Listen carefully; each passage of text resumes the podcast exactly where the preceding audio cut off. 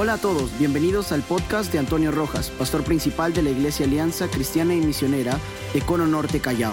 Estamos gozosos de que puedas escuchar estos mensajes de parte de Dios que serán de mucha bendición para tu vida y tu familia. Nuestro deseo es que puedas encontrar ese lugar en la presencia de Dios para crecer en familia. Vamos, prestemos atención a este mensaje. Así que yo quiero invitarles a que busquen en su Biblia el libro de Juan. Vamos a tener lectura del Evangelio de Juan capítulo 17. Juan capítulo 17 y vamos a tener lectura del verso 1 al 5. Dice así la palabra del Señor. Estas cosas habló Jesús y levantando los ojos al cielo dijo, Padre, la hora ha llegado, glorifica a tu Hijo para que también tu Hijo te glorifique a ti, como le has dado potestad sobre toda carne, para que dé vida eterna a todos los que les diste. Y esta es la vida eterna, que te, que te conozcan a ti, el único Dios verdadero, y a Jesucristo, a quien has enviado. Yo te he glorificado en la tierra, he acabado la obra que me diste que hiciese. Ahora pues, Padre, glorifícame tú al lado tuyo con aquella gloria que tuve contigo antes que el mundo fuese. ¿Qué le parece si oramos, Iglesia del Señor? Señor, estamos delante de ti. Hemos adorado tu santo nombre, te hemos dado la gloria y la alabanza. Hay gratitud en nuestro corazón por este año que pasó. Nos has permitido vivir experiencias maravillosas, Señor. Gracias por los tiempos buenos, gracias por los tiempos malos, gracias porque nuestra fe ha crecido, gracias por los testimonios de vida, Señor. Por eso, Señor, tu iglesia te bendice, Señor. Damos gloria y alabanza a tu nombre, Señor. Y gracias porque tú nos dejas tu palabra y tu palabra que es viva y eficaz, Señor, cuando llega a nuestra mente, a nuestro corazón, nos da propósito de vida, nos empoderamos, nos fortalecemos y continuamos adelante puesto los ojos en ti. Acá tu pueblo, Señor, estamos delante de ti. Háblanos que estamos quietos para escuchar tu voz. Te lo pedimos en el nombre de Jesús. Amén. Una vez más, Dios use a nuestro pastor en esta mañana. Gracias, amor. Wow. Qué poderosa mañana estamos viviendo. Y yo creo que nos estamos gozando. ¿Cuántos dicen amén a esto? ¿Cómo está la iglesia del Señor? En victoria. Amén. Iglesia Alianza Cristiana y Misionera Coro Norte Callao. Un lugar para crecer en familia.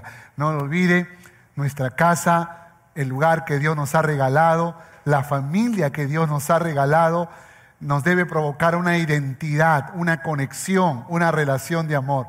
Si está listo para escuchar el mensaje, si está lista para escuchar el mensaje, escriba por favor en la transmisión, estoy listo, estoy lista para recibir una palabra del cielo para mi vida. Escríbalo por favor, porque de esa manera todos nos motivamos. Si, si hay alguno que por ahí está caminando porque todavía no terminó el desayuno o porque todavía está levantándose recién, corra rápido y siéntese para poder escuchar la palabra de Dios en esta mañana, una palabra que será de bendición. Muy bien, lo primero que tengo que decirles es, Feliz año 2021. Ahí ven en la diapositiva. Feliz año 2021. Que el Señor les bendiga poderosamente. Dale un fuerte aplauso a nuestro Dios maravilloso, que será el Señor de este año 2021 para nuestras vidas y para nuestras familias. El día de hoy les quiero compartir un tema que he titulado Año de la Unidad en la Palabra que de paso es el nombre del año, es el nombre del año. Yo no sé si usted recordará, pero el año que pasó fue el año de la renovación familiar y espiritual. Dígame si no se cumplió. Dígame si no se cumplió. Año de la renovación familiar y espiritual. ¿No será que Dios provocó todo un movimiento para poder juntar a las familias y que se puedan renovar? ¿No, no, no será que Dios permitió eh, cambios en nuestra manera de vivir para poder levantar nuestros ojos al cielo y renovarnos espiritualmente? Hermanos, el año que pasó no tuvimos que cambiar ningún tema. Desde el año 2019 ya veníamos preparando todo para el 2020. No tuvimos que cambiar ni un tema. ¿Por qué razón? Porque Dios nos había dado los temas desde antes de la pandemia. Por esa razón, durante todos los domingos del mes del año 2020, los temas énfasis ya estaban establecidos, los temas semanales estaban establecidos y solo teníamos que cumplir con lo que Dios nos había encargado. Año de la renovación familiar y espiritual.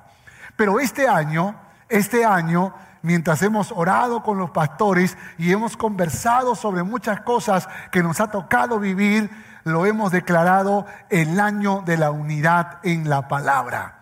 Y yo quiero que corra con nosotros en todas las cosas poderosas que vamos a hacer en este año 2021. Para que tenga una idea, en el mes de enero el énfasis será unidad o unidos en la visión, unidos en la visión. Y mire lo que vamos a hacer. El día de hoy les voy a compartir por qué razón le vamos a llamar el año de la unidad en la palabra. ¿Por qué razón? ¿Tenemos algún fundamento, algún principio que nos rete, que nos desafíe? Yo creo que sí. Pero ya que vamos a hablar de la unidad en la palabra, tenemos que hablar de la palabra. Y por esa razón hemos querido cada domingo tomar un capítulo de cada libro de la Biblia y poder tomar el tema énfasis de ese capítulo. Por ejemplo, el próximo domingo estaremos hablando de la visión en Génesis. El siguiente domingo de la visión en Éxodo. El siguiente domingo de la visión en Levítico. El cuarto domingo la visión en números. Y vamos a hablar acerca de los sueños, acerca de los planes, de los propósitos que Dios tiene para nuestras vidas a la luz de la palabra. Y por qué tenemos que estar unidos en esta visión que Dios ha entregado a la alianza de Cono Norte Callao. Así que el mes de enero va a ser un mes precioso. También será el mes de la conferencia de líderes. Es el mes en que vamos a presentar a nuestros nuevos ministros en cada congregación zonal, a los nuevos líderes en cada congregación zonal, nuevos supervisores de hogares, nuevos tutores, agradeciendo por supuesto a los que fueron el año anterior. Así que este mes de enero va a ser un año muy especial.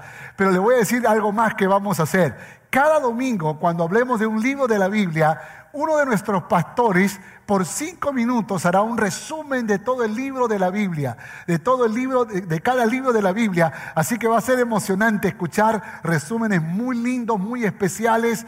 Vamos a darle énfasis cada domingo a cada libro de la Biblia. Y usted tiene que acompañarnos leyendo cada libro de la Biblia.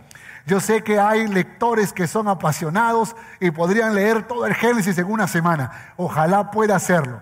Si usted lo hace, yo le voy a preguntar el próximo domingo, ¿cuántos han terminado de leer Génesis? Y usted ponga yo, amén, gloria a Dios, yo, pastor. Es decir, vamos a dar testimonio de que somos gente de la palabra, que vamos a leer la palabra. Mi esposa, ya el día, hace unos días atrás, desafió a las pastoras, a las ministras, para que puedan, a las, a las supervisoras de hogares, para que puedan leer toda la Biblia, porque vamos a leer toda la Biblia este año 2021. ¿A cuánto le gusta esta idea? ¿A cuánto le gusta esta idea? ¿Ah? Vamos a leer toda la Biblia este año 2021. Así que le voy a poner un reto. Toda esta semana, léame el Génesis. Toda la semana. Mañana, tarde y noche, busque terminar de leer todos los capítulos de Génesis. Espero que lo pueda lograr. Y así entonces vamos para adelante en este gran desafío, la unidad, año de la unidad en la palabra. Amén. Muy bien, vamos a la introducción de este sermón entonces. La palabra que hemos leído, o que mi esposa hizo lectura, corresponde a una de las oraciones que Jesús hizo. Jesús hizo muchas oraciones.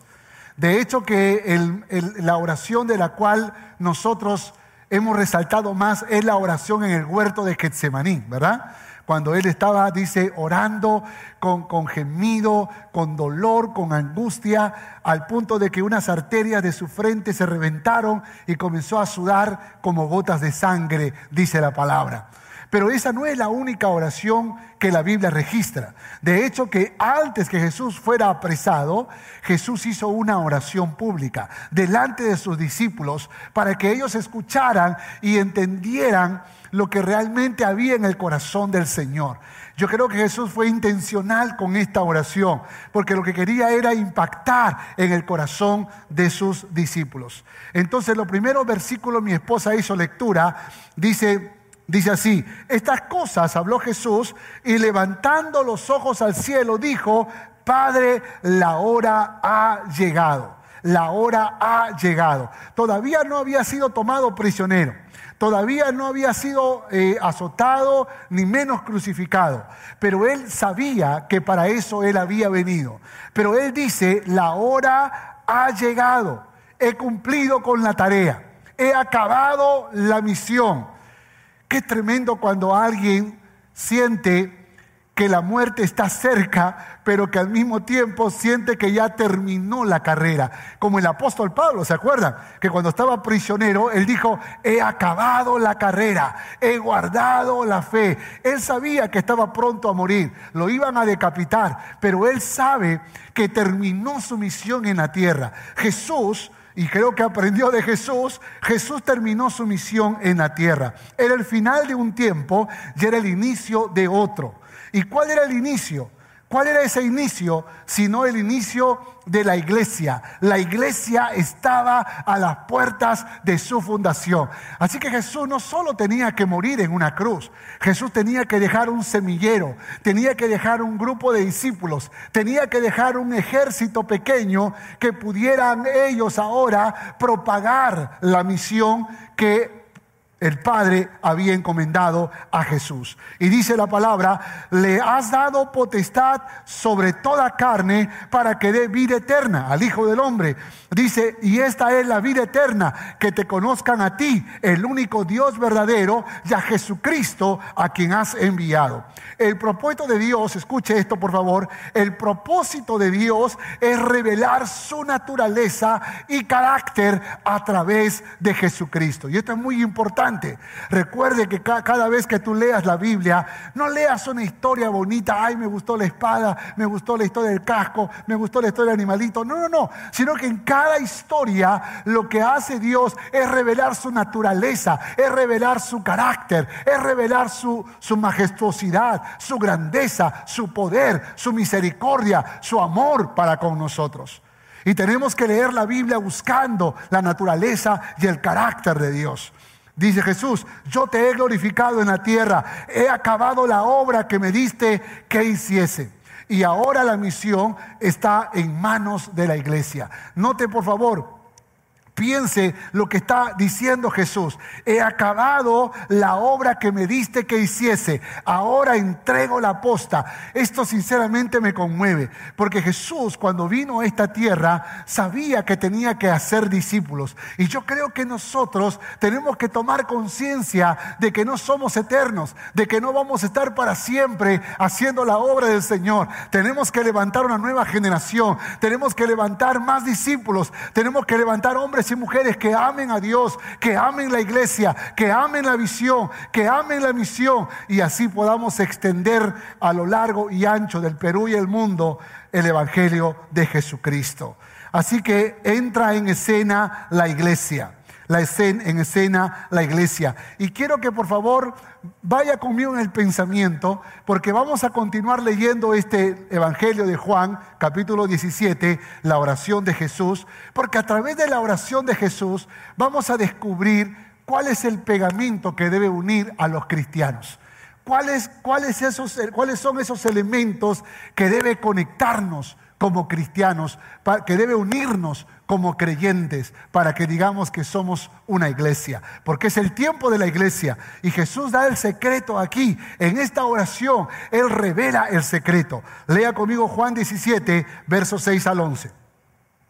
Dice, he manifestado tu nombre a los hombres que del mundo me diste, tuyos eran y me los diste y han guardado tu palabra. Ahora han conocido que todas las cosas que me has dado proceden de ti, porque las palabras que me diste les he dado y ellos las recibieron y han conocido verdaderamente que salí de ti y han creído que tú me enviaste. Yo te ruego por ellos, no ruego por el mundo, sino por aquellos por los que me diste, porque tuyos son y todo lo mío es tuyo y lo tuyo es mío. Y he sido glorificado en ellos. Y ya no estoy en el mundo, mas estos están en el mundo. Y yo voy a ti, Padre Santo, a los que me has dado, guárdalos en tu nombre para que sean uno, así como nosotros. ¿Sabe? Cuando estudiemos el texto, estos versículos que he leído, vamos a descubrir una, una gran verdad. Y es que lo que nos une, escuche, es conocer a Dios. Conocer a Dios es lo que va a provocar una unidad poderosa en nuestras vidas. La unidad es vital, la unidad es importante, la unidad no está no es negociable, la unidad no es opcional. La unidad, hermanos, es una necesidad. La unidad es una, eh, se requiere para que seamos iglesia. No podemos ser iglesia si no estamos unidos. No podemos ser iglesia si no estamos unidos. Y escúchame por favor, tenemos que estar unidos en la palabra, en la palabra. Es decir, podemos tener muchas diferencias, podemos tener muchas diferencias, pero tenemos que estar unidos en lo, en lo conceptual, en lo fundamental, en las verdades y en los principios que la palabra de Dios enseña. Por esa razón es muy importante que tenemos que recordar que cuando nosotros promovemos unidad, no es que tenemos que cantar un corito que diga unidos, unidos en su nombre, unidos. No, no, no. No es así como nos unimos. Nos unimos cuando conocemos a Dios. Y yo creo que cuando vamos conociendo a Dios, se van cayendo las escamas de nuestros ojos y vamos comprendiendo temas de los cuales la Biblia no habla en absoluto. Y, puse una lista aquí como para que podamos despertar algunas inquietudes, algunas preguntas. Déjeme decirte que hay iglesias eh, que están polarizadas por temas como este. Miren, los cristianos preguntan, pastor, ¿y se puede beber vino, sí o no? ¿Se puede beber un poquito de alcohol, sí o no? Se puede fumar de vez en cuando, porque la Biblia no dice nada sobre el cigarrillo, pastor. ¿Se puede fumar de vez en cuando, pastor? La gente pregunta, pastor, ¿y se puede ver películas pícaras? Esas que como que no se ven cuerpo desnudo. ¿Se puede, pastor? ¿Se puede? Hay gente que pregunta, pastor, ¿y puedo hacerme un tatuaje? Como un día mi hijo me dijo, papá, ¿me puedo hacer un tatuaje? Sí, el primero que diga Alianza Cristiana y Misionera con Norte Callao, bien grande en tu pecho. Después puedes hacerte todos los que tú quieras. ¿Puedo vestirme a la moda, papá? ¿Es pecado ponerme un pantalón roto? Pastor, pastor, ¿es pecado ponerme un arete? Pastor, dígame por favor, ¿es pecado bailar? pastor, dígame, y escuchar música secular, porque yo conozco un líder que escucha música secular. Pastor, ¿se puede escuchar música secular? Pastor, ¿y qué me dice de las fiestas tradicionales? ¿Puedo celebrar Navidad como lo hace el mundo? ¿Puedo celebrar el Año Nuevo como el mundo lo hace? Pastor, ¿puedo ir a una yunza? ¿Puedo celebrar en una yunza mi cumpleaños? Hay tantas preguntas que nos hacemos. ¿Puede un pastor entrar en política? Dígamelo, por favor. ¿Puede entrar un pastor en política? ¿Y qué me dirían de la amistad pre-noviazgo? Esos amigos que van a ser novios. ¿Cuánto tiempo pueden ser amigos? ¿Cuánto tiempo? ¿Es pecado si son seis meses de amigos? ¿Son espirituales si tienen cuatro años de amigos? Dígame, por favor. ¿Y los novios? ¿Qué pueden hacer y qué no pueden hacer los novios? Pastor, ¿podríamos ir a un parque oscuro? Podríamos estar dentro de un auto, en un taxi, en la parte de atrás, los dos solos. Eh, ¿Está permitido viajar como novios solos a alguna ciudad del Perú o de otra nación en el mundo? La gente se pregunta, pastor, la Biblia no dice nada sobre los métodos anticonceptivos. ¿Puedo usarlos? O tal vez, ya hablando de temas de ciencia, ¿qué dice la Biblia sobre la inseminación artificial o la fecundación in vitro? Hay tantos temas, hermanos, y podría pasar una gran lista de temas y de temas y de temas. Y muchas veces nosotros, por tratar de llevar la fiesta en paz, nunca hablamos de esos temas. Cada quien con su problema, cada quien con su, con su, con su asunto. ¿Sabe, ¿Sabe lo que hemos hecho en esta casa llamada Cono Norte Callao? Hemos hablado sobre estos temas. Hemos conversado sobre estos temas. Hemos, hemos, hemos debatido los pastores nuestra posición y luego la hemos dado a conocer. Porque la gente pregunta y tenemos que nosotros explicarles qué es lo que nosotros pensamos. Ahora, si a pesar de que nosotros le decimos, por ejemplo, a una pareja de novios, Oiga, esperen, hagan una amistad de dos, de tres años y hacen una amistad de un año y medio, ¿pecaron por eso? No. Si lo hacen de, cinco meses, ¿pecaron por eso? No. Porque quien se van a casar son ellos y ellos serán responsables de sus decisiones. ¿Quién podría juzgar? ¿Quién podría? Yo puedo mostrar mi desacuerdo. Tú puedes mostrar tu desacuerdo, pero lo que no puedes hacer es juzgar. Yo puedo decirte, yo odio eh, las prácticas navideñas, pero yo no tengo por qué razón juzgar a las personas, porque cada uno toma sus propias decisiones. Las prácticas navideñas tradicionales, por supuesto, las que el mundo celebra. Pero es importante que nosotros, que nosotros podamos analizar estos temas. ¿Dice la Biblia algo sobre esto? No, nada. Así el que se pone pantalón roto, no, no, está cometiendo ningún pecado. Y tal vez si yo lo viera todos los días con pantalón roto, le compraría otro pantalón, porque puedo sospechar que tal vez es un joven pobre. Aunque hoy los pantalones rotos cuestan más que un pantalón nuevo. ¿Me pondría tatuaje alguna vez? Nunca. Pero nunca voy a juzgar al que lo hace. ¿Por qué razón? Porque la Biblia no habla acerca de eso. Pero hay versículos que podríamos nosotros bien usar para que podamos tener una luz. Aquí está, 1 Corintios capítulo 10, verso 23. Todo me es lícito, pero no todo conviene. Todo me es lícito, pero no todo edifica. Entonces una buena pregunta es, cuando tú vas a hacer eso que la vida no dice nada, ¿conviene? ¿Te conviene realmente en el buen sentido de la palabra? ¿Te edifica eso? te edifica, te suma, te hace más grande, te hace mejor persona? Esas son las preguntas que tienes que hacerte. Porque así es como nosotros vamos a resolver estos dilemas de la vida. Porque la gente pregunta, pero ¿sabes qué? Lo más triste es que cuando empezamos a dividirnos y empezamos a separarnos por estas cosas de las que la Biblia no dice nada, nosotros como pastores vamos a tener que decir nuestra posición, vamos a tener que explicar qué es lo que hemos decidido enseñar como iglesia.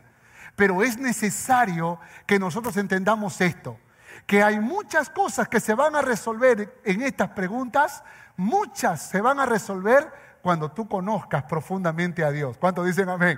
Cuando tú conozcas profundamente a Dios, cuando tú te enamores de Dios, cuando tú cuando la revelación de Dios Padre se manifieste en tu vida, muchas de estas cosas se van a resolver. Escúcheme, escúcheme. Nunca, nunca comí chifa hasta que me enamoré de Romy. Nunca comí comida china hasta que me enamoré de Romy. De hecho, que si ahora me gusta, es porque a ella le gusta.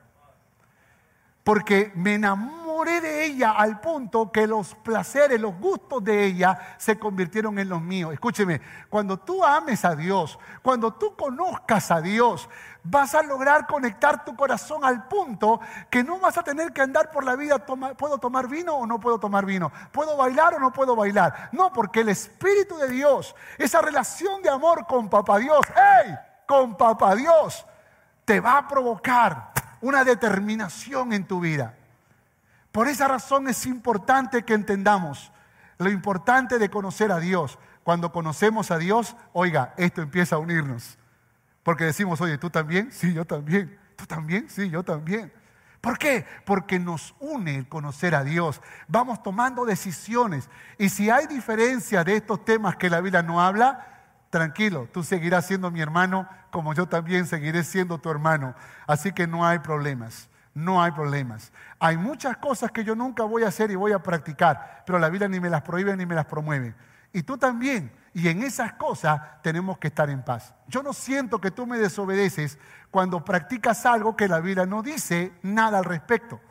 Pero creo que también es importante que tú entiendas nuestra responsabilidad como pastores, que tenemos que enseñar, que tenemos que ser claros y precisos en algunas cosas en relación a tantos temas del cual la Biblia no dice nada, pero que nos da alguna señal. Mire lo que dice el texto que hemos estudiado, que estamos leyendo. He manifestado tu nombre a los hombres del mundo que me diste. Tuyos eran y me lo diste y han guardado tu palabra. Escúcheme, escúcheme. Lo que hizo Jesús es revelar el nombre. Dice, he manifestado tu nombre. La palabra nombre en el hebreo, en el griego, perdón, es ónamo. Y ónamo es autoridad, carácter, persona o personalidad. Entonces cuando Jesús hablaba a sus discípulos, le revelaba el carácter de Dios Padre. Por eso cuando los discípulos le decían, Maestro, muéstranos al Padre, Jesús le decía, el que me ha visto a mí, ha visto al Padre. ¿Se han dado cuenta que yo soy misericordioso, que yo soy amoroso, que soy firme, que soy justo? Ese es el carácter de Dios. El que me ha visto a mí, ha visto al Padre. Jesús estaba revelando el nombre, el nombre de, de Papá Dios. Y nosotros que ahora somos los que estamos continuando el ministerio de Cristo, escucha, iglesia, nosotros que ahora estamos continuando el ministerio de Cristo, tenemos que revelar el nombre, tenemos que revelar el carácter de Cristo, tenemos que revelar la, eh, persona de nuestro Dios. Por esa razón, todo lo que tú practiques, pásalo por el filtro QHJ. ¿Qué haría Jesús? ¿Qué haría Jesús? ¿Qué haría Jesús? ¿Fumaría Jesús? ¿Bailaría Jesús? ¿Bebería Jesús? ¿Qué haría Jesús? Y si tú tienes una respuesta, entonces haz lo mismo. Porque no, no, estamos aquí para revelar nuestro nombre o para revelar nuestra personalidad o para revelar nuestro carácter. Estamos aquí, hey iglesia, para revelar el nombre de nuestro Padre que está en los cielos, el nombre de Jesucristo. Tenemos que vivir de esta manera. Ónamo. Dice la Biblia, y han conocido verdaderamente que salí de ti y han crecido y han creído, perdón, que tú me enviaste. Nota lo que dice la palabra. Los discípulos estaban conociendo el nombre, estaban conociendo, dice, y han conocido verdaderamente que salí de ti. La palabra griega es ginosco, que significa saber, comprender, sentir. En otras palabras, no solamente era algo que quedaba en el conocimiento, sino algo que también lo podían sentir en el corazón. Es decir, cuando Jesús estaba revelando el nombre, ellos conocieron ese nombre, ellos se identificaron con ese nombre, ellos comprendieron claramente que vivían para ese nombre y por ese nombre. Por eso el apóstol Pablo dijo, ya no vivo yo, mas Cristo vive en mí. Y lo que ahora voy a vivir en la humanidad, en esta carne, lo voy a vivir para gloria y alabanza de Dios Padre. Nosotros como cristianos tenemos que recordar que vivimos por ese nombre y para ese nombre. Dice, yo ruego, yo ruego por ellos. No ruego por el mundo, no ruego por el mundo, sino por los que me diste, porque tuyos son, y todo lo mío es tuyo, y lo tuyo es mío, y he sido glorificado en ellos. Doxazo es la palabra glorificado. He sido glorificado en ellos. Doxazo, que significa alabar, honrar su nombre. Doxazo, honrar su nombre. Entonces, cuando alguien dice que conoce el nombre, lo que tiene que hacer es vivir glorificando ese nombre. Por eso me arde en el alma cuando hay cristianos que viven a su manera, cuando hay cristianos que violentan los principios de la palabra y dicen, bueno, pues no me sale, no me sale perdonar. ¿Qué voy a hacer? Pues me gusta hablar mal de la gente, me gusta chismear, me gusta odiar, me gusta vengarme. Y digo, no, no, no, tú eres un embajador de Jesucristo. Tú has sido marcado por Dios para poder promover el nombre de Jehová, el nombre de Jesucristo. Tú estás aquí en la tierra para glorificar el nombre de nuestro Dios. Jesús dijo, ya no estoy en el mundo, mas estos están en el mundo y yo voy a ti, Padre Santo, a los que me has dado. ¿Qué dijo? Guárdalos en tu nombre. Oiga, oiga, lea conmigo esto, por favor. Dice, guárdalos en tu nombre. ¿Para qué? Para que sean uno así como nosotros. Guárdalos en tu nombre. ¿Se ha dado cuenta que nuevamente aparece el nombre? Guárdalos en tu nombre. La palabra nombre en el griego es tereo o tereo, que significa vigilar, custodiar, proteger, mantener el ojo sobre. También es la palabra que se usa para el carcelero que cuida del prisionero así como también del Padre que vela por su Hijo. ¿Sabe cuando Jesús dijo, Padre, guárdalos en tu nombre? Está diciéndole, protégelo, Señor, por tu nombre, porque tú eres protector, porque tú eres cuidador, porque tú has prometido que aunque pasemos por valle de sombra de muerte, no temeremos mal alguno, porque tú estarás conmigo. Así que esa promesa de ese nombre que es protector, hermanos, tiene que darnos la confianza. Y ahí es donde está el punto. Dice, guárdalos en tu nombre, en ese nombre poderoso. Hermanos, nadie se va a sentir protegido si no conoce el nombre. Hay cristianos que no conocen el nombre, por esa razón no confían en el nombre. Hay cristianos que dudan de todo porque no entienden lo que significa el nombre y la grandeza de ese nombre. Cuando Jesús dijo, guárdalos en tu nombre, fue porque ellos conocieron el nombre y porque vivían honrando el nombre. Entonces, guárdalos en tu nombre era la consecuencia de conocer y honrar ese nombre. Guárdalos en tu nombre, protégelos porque ellos te conocen, Señor. Protégelos, guárdalos, papá Dios. Y dice la Biblia que cuando uno aprende a confiar en Dios, escuche, cuando aprendemos a confiar en Dios, eso es como un pegamento que nos une. Porque cuando conocemos a Dios, aprendemos a confiar en Dios. Y cuando una iglesia confía en Dios, se manifiesta como una iglesia unida. ¿Dónde está el secreto? En el nombre. Conocer el nombre. La razón por la cual hay iglesias divididas en el mundo entero, la razón por la cual nosotros como iglesia podemos sufrir algún tipo de división es porque no conocemos el nombre. Por esa razón mi desafío en esta mañana no es cantemos unidos, unidos, en su... No, no, no, no, no, no, no, no. Sino más bien decirte, hey, conoce a Dios. Conoce a Jehová de los ejércitos, conoce a Jesucristo, conoce al Espíritu Santo y verás qué tan fácil es estar en unidad y verás cómo vamos a fluir. No le puedes pedir al pato que ladre no puedes pedirle al muerto que respire y no le puedes pedir a aquel que no conoce a Dios que vive en unidad. Si tú quieres vivir en unidad, tienes que conocer el nombre. Y el nombre ha sido revelado. ¿En dónde? Aquí lo vamos a aprender. Juan capítulo 17, verso 14 al 21. Dice, yo les he dado tu palabra y el mundo los aborreció. Nota esto, por favor. Yo les he dado tu palabra y el mundo los aborreció porque no son del mundo, como tampoco yo soy del mundo. No ruego que los quites del mundo, sino que los guardes del mal. No son del mundo, como tampoco yo soy del mundo. Santifícalos en tu verdad. Tu palabra es verdad. Como tú me enviaste al mundo, así yo los he enviado al mundo y por, y por ellos yo me santifico a mí mismo para que también ellos sean santificados en la verdad. Mas no ruego solamente por estos, no ruego solamente por estos, sino también por los que han de creer en mí por la palabra de ellos para que todos sean uno, como tú, oh Padre, en mí y yo en ti, que también ellos sean uno en nosotros, para que el mundo crea que tú me enviaste. Usted va, va a enriquecerse con lo que vamos a compartir. Pero antes déjame decirte algo. Si tú quieres vivir en unidad, no solo tienes que conocer a Dios, tienes que recordar una cosa, que la verdad de la palabra nos une.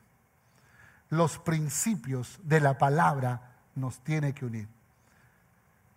No solo conocer a Jehová, en medio, en medio de, tantas preguntas, amar a Dios, conocer el nombre, vivir para ese nombre, nos revela y nos ayuda a vivir unidos a pesar de las diferencias. Pero la verdad de la palabra, los principios de la palabra son fundamentales. Es verdad, la Biblia no dice nada acerca de cuánto tiempo de amistad se debería tener para ser novios. Es verdad, ni siquiera la Biblia habla de cuánto tiempo debería durar un periodo de noviazgo. No dice nada sobre eso. Nosotros damos sugerencias, damos consejos, decimos amistades largas, noviazgos cortos, matrimonio para toda la vida. Pero escúchame una cosa, la Biblia sí habla de noviazgo en yugo desigual. Sí habla. Sí habla sobre eso. Sí habla sobre sexo prematrimonial. Sí habla sobre pornografía. Sí habla sobre adulterio. Sí habla sobre matrimonio homosexual si habla sobre aborto, sobre eutanasia, si habla sobre incesto, si habla sobre murmuración y calumnias, si habla sobre el odio y la venganza, si habla sobre el divorcio, si habla sobre mentira, orgullo, vanidad, si habla sobre divisiones, si habla sobre celos y envidias, si habla sobre desobediencia y rebelión a la autoridad, sean estos padres, jefes del trabajo, pastores o gobierno.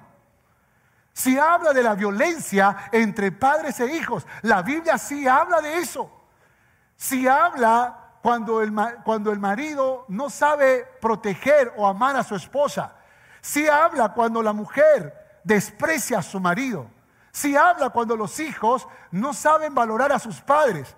Y si habla cuando los, los padres no saben o exasperan a sus hijos. La Biblia habla sobre eso. Y andamos por la vida pensando que la vida no habla sobre eso y yo debo construir mis propios valores. Y ahí es donde se da la división. La división no se da por temas en el que la vida no dice nada, porque sabemos que si la vida no dice nada, cada uno toma lo que mejor le parece. Finalmente tienes que hacerte la pregunta QHJ, ¿qué haría Jesús? Pero en estos temas sí tenemos que ser fundamentales o fundamentalistas. Tenemos que preguntarle a Dios, porque mira lo que dice 2 Timoteo 3:16, toda la escritura es inspirada por Dios y útil para enseñar, para redarguir, para corregir, para instruir en justicia. La palabra de Dios sirve para eso. Y tendrás que preguntarle a Dios cuando un hombre quiere separarse de su esposa por temas económicos. Tienes que preguntarle a la palabra del Señor. Cuando, cuando un joven o una joven quiere salirse de su casa para vivir sola porque, o solo porque ya está harto de sus padres. Tienes que preguntar a la Biblia si eso es correcto o no. Porque la Biblia habla acerca de esto. Fíjate que hace unos días vi algo que me provocó un sentimiento horroroso, horroroso. Yo puedo aceptar, yo puedo aceptar que el mundo, por ejemplo, apruebe la ley del aborto. Yo, puedo aceptar o puedo tratar de entender que el mundo en su corazón egoísta muchas veces anda buscando eh, resolver sus eh, eh, errores de placeres sacrificando vidas inocentes. Pero lo que yo no puedo aceptar es, es cristianos y aún pastores que respaldan la ley del aborto. Y hace poco yo vi un video donde pastores en Argentina estaban apoyando la ley que se aprobó. Déjenme decirles algo, si usted no sabía lo que es la eutanasia, la eutanasia es darle, ah, digamos, una muerte digna a las personas, ¿no? Es este, darle, ponerle una inyección letal a las personas que están enfermas o que están ancianos, lo que sea, para que ya no vivan más. Y jugando a ser los dueños de la vida o de la muerte en este caso. Cuando sabemos que Dios es el dueño y el Señor de la vida y de la muerte. ¿Sabe que hay seis países, seis países que promueven la eutanasia? Entre ellos Holanda, Bélgica, Luxemburgo, España, Canadá y Colombia. ¿Saben que cuando hablamos del aborto, la gran mayoría de los países, casi todos los países, aprueban el aborto por protección de la madre y por salud física? Pero la ley promueve otras razones por las que se, puede, se tiene que aprobar el aborto. Salud mental, violación, defectos del feto, factores socioeconómicos, que ella diga no puedo mantener al bebé, quiero abortar este bebé, o a solicitud de la mujer. Y todos esos factores son las que se están debatiendo.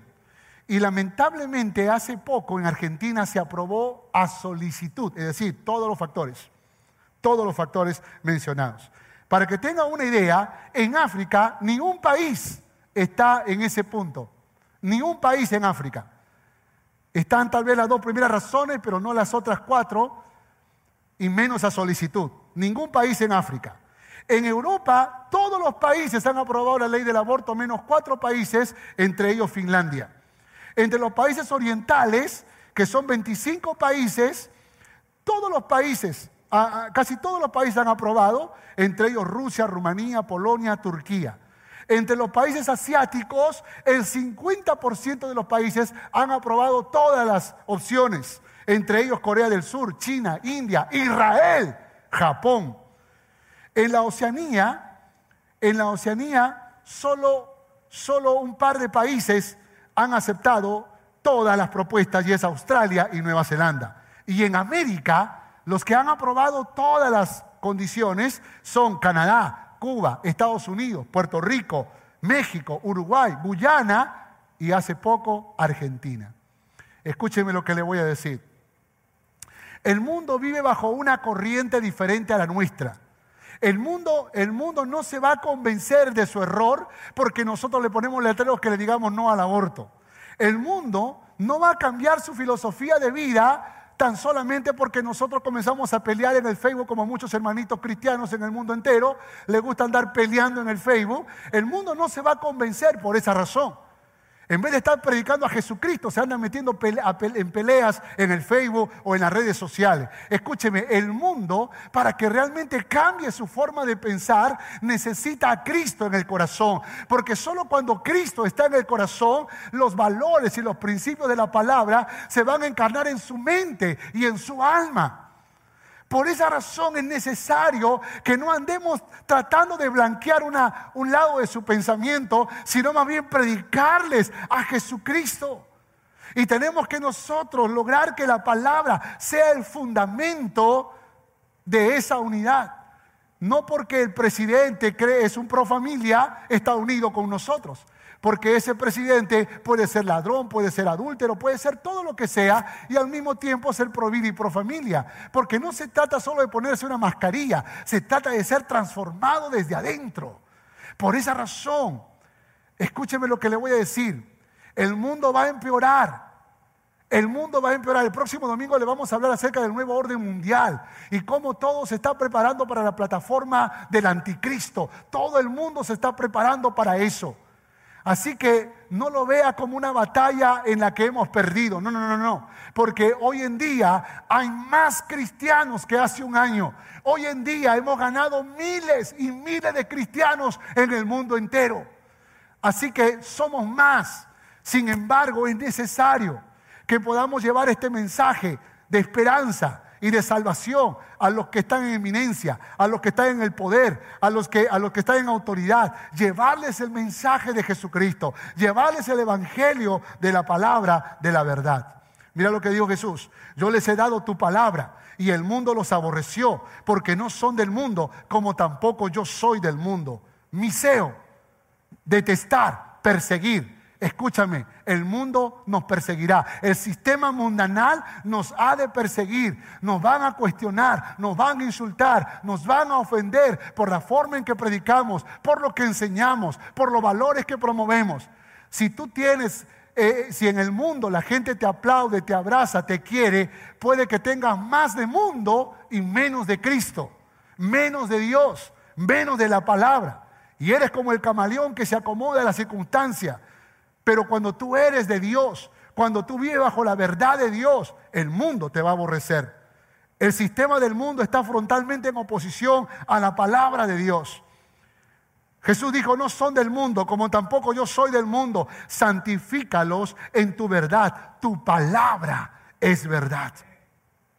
Tu palabra es verdad. Como tú me enviaste al mundo, así yo los he enviado al mundo tu santifícalos. La palabra griega es agiazo, que significa purificar, consagrar. Nuestro deber es purificarnos del polvillo del pecado, mis hermanos. Ese es nuestro deber. Nosotros tenemos que ser capaces de poder, de poder limpiarnos de toda impureza, de toda contaminación, de todo pecado. Jesús dijo, santifícalos en tu verdad. Tu palabra es verdad. Por esa razón tenemos que leer la palabra. Por esa razón tenemos que meditar en la palabra. Por esa razón quiero desafiarte a leer Génesis, Éxodo, Levítico, Número, Deuteronomio, Josué, Jueces y todos los libros de la Biblia para que podamos conocer el carácter de nuestro Dios. Y podamos ser santos como Dios es santo. Tenemos que alimentarnos de la palabra. No, no, tú no puedes ser santo porque solamente decides ya, hoy no voy a pecar, hoy no voy a pecar. No, la palabra tiene que estar en tu mente. La palabra de Dios tiene que estar en tu corazón.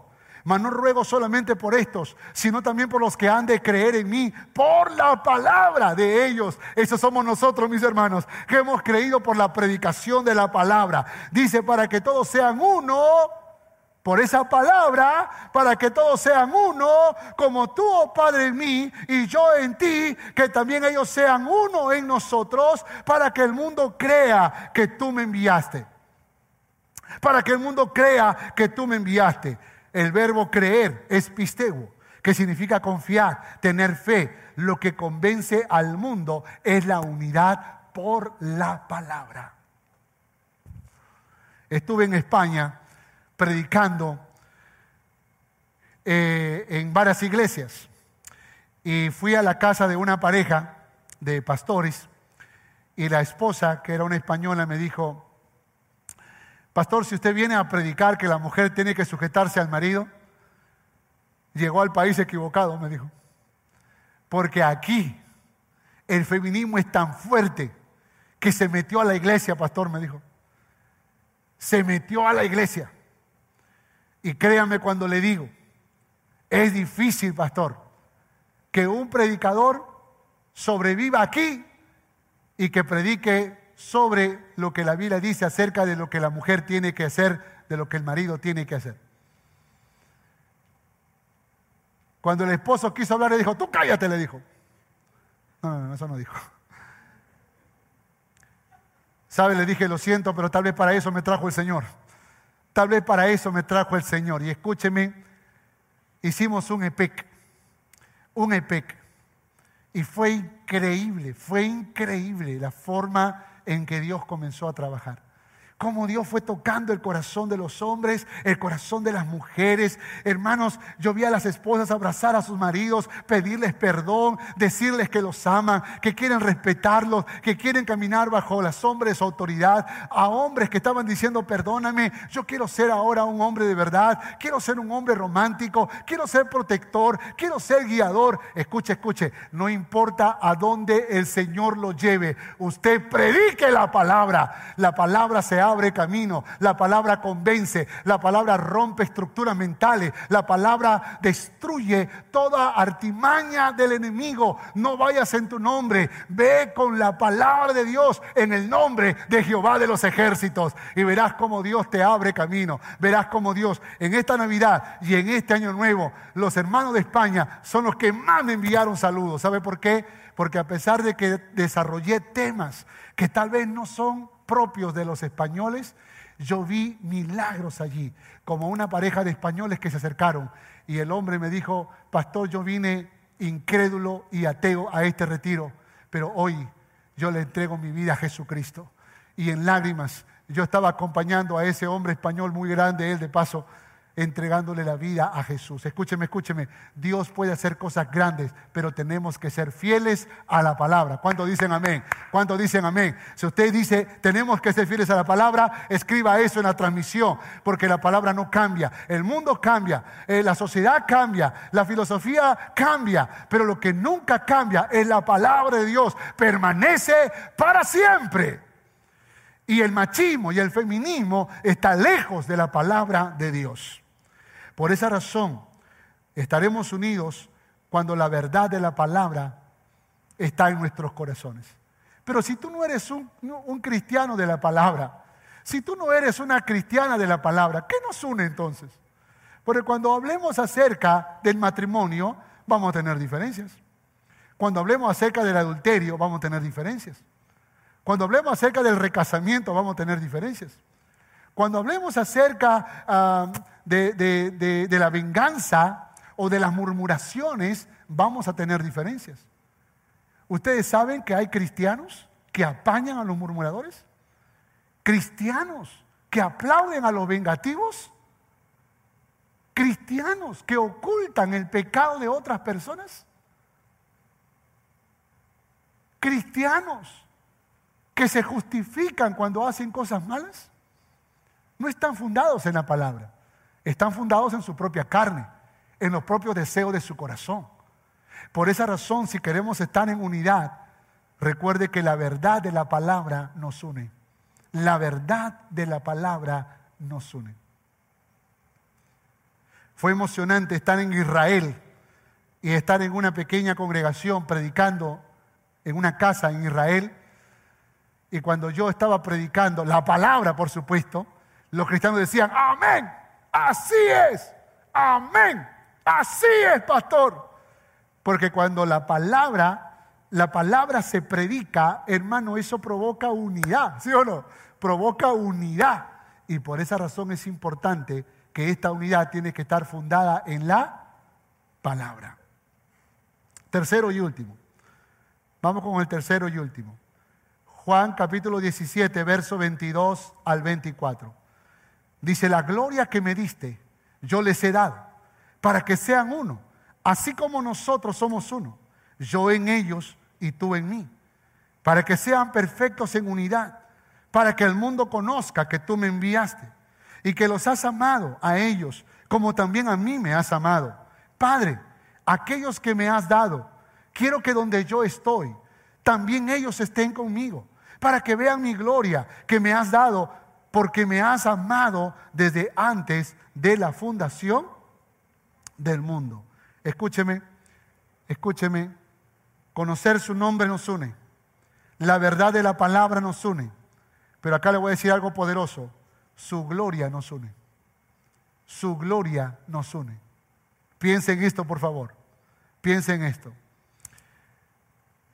El mundo sabe amar, el mundo sabe perdonar. El mundo entiende la humildad.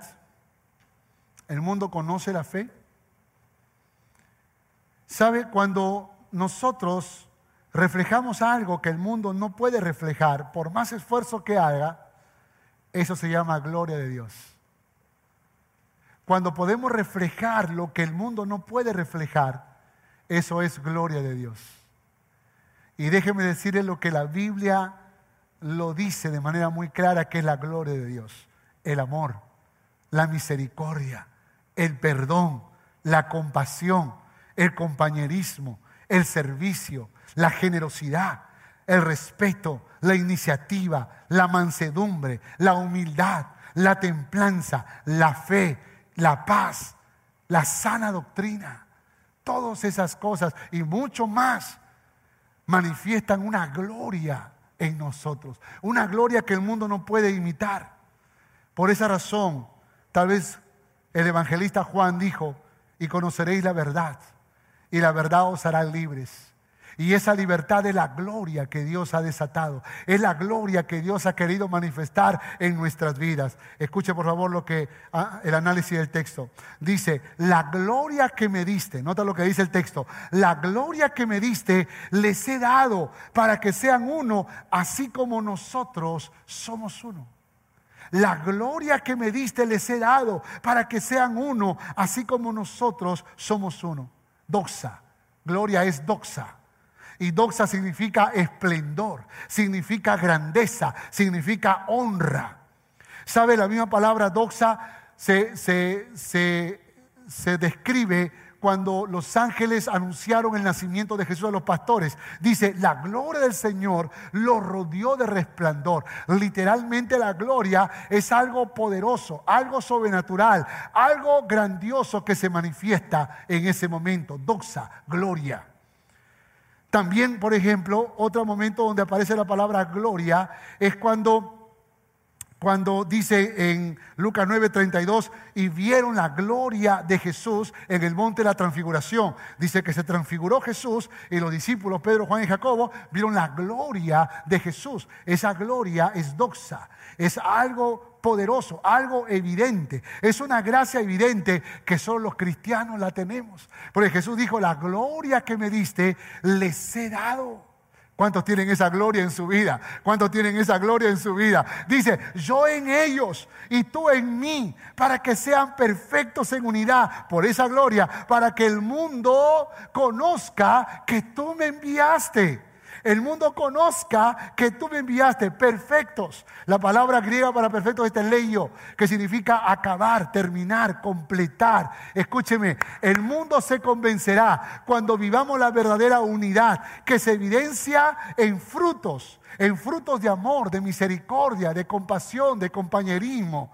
Esta es la gloria, es la obra del Espíritu Santo. Hermano, cuando un hombre y una mujer, un matrimonio, 30 años de casado o 25 años de yo voy a cumplir 25 en un par de semanas. 25 años de casado y van de la mano y van abrazaditos y se están besando y el marido le sirve a su mujer, la mujer le sirve a su marido. Dice, ¿cuántos años de casados tienen? ¿Un mes? No, 25 años. Pero ¿cómo 25 años están besándose a cada rato? Ah, es que eso no es natural. Eso es la gloria de Dios. Es la gloria de Dios en mi vida, en mi matrimonio, en mi familia. Oiga, cuando tu hijo te abraza, papá, te amo. La, hija, mamá, te amo, te amo con todo mi corazón. Y la mamá dice, mi hija no es mi cumpleaños. No, ¿qué importa, mamá? Yo te amo, tú eres especial. Yo te voy a limpiar la casa hoy día. Yo te voy a servir. Yo voy a lavar los platos. Hoy limpio el baño cantando alabanzas al Señor. Eso es gloria de Dios, hermano. Gloria de Dios. Cuando el marido está preparando la... Y no porque la mujer lo azota, ¿eh? Porque hay de esos también. Pero cuando el marido voluntariamente prepara la comida y se la sirve a la mujer, ese hombre que tal vez no tiene ninguna razón para hacerlo, excepto que ama a su esposa, eso es gloria de Dios. Cuando alguien viene honrando a Jehová con sus diezmos y con sus ofrendas, eso es gloria de Dios. Cuando alguien viene a servir en época de pandemia, cuando, todo, cuando muchos tienen miedo de salir de sus casas, ellos vienen a servir a la casa de Dios, eso es gloria de Dios, aleluya. Gloria de Dios. ¿Cuántos tienen gloria de Dios? Escriba allí, la gloria de Dios está en mi vida. La gloria de Dios está en mi vida. Jesús dijo, Padre, aquellos que me has dado, quiero que donde yo estoy, también ellos estén, para que vean, ¿qué dice? Léalelo, para que vean mi gloria que me has dado, aleluya. Esa gloria, ese resplandor, esos frutos, pero también se llama recompensa. Porque cuando estemos en el cielo, hemos de ser sorprendidos el Señor nos recompensará. Esa será una gloria, esa será una honra, esa será una recompensa que Dios tiene reservado para nosotros, para aquellos que hemos vivido en unidad aquí en la tierra. Escuchen mis hermanos, si nosotros queremos conquistar al mundo, necesitamos que el mundo vea la gloria de Dios en nuestras vidas. Y si hay gloria en ti y hay gloria en mí, estamos unidos. Si hay gloria en ti y hay gloria en mí, eso nos pega, brother. Eso nos pega, my sister. Hasta en inglés estoy hablando. Escúcheme por favor, escúcheme por favor. La gloria de Dios es lo que, es lo que va a conquistar al mundo. La gloria de Dios es lo que va a convencer al mundo.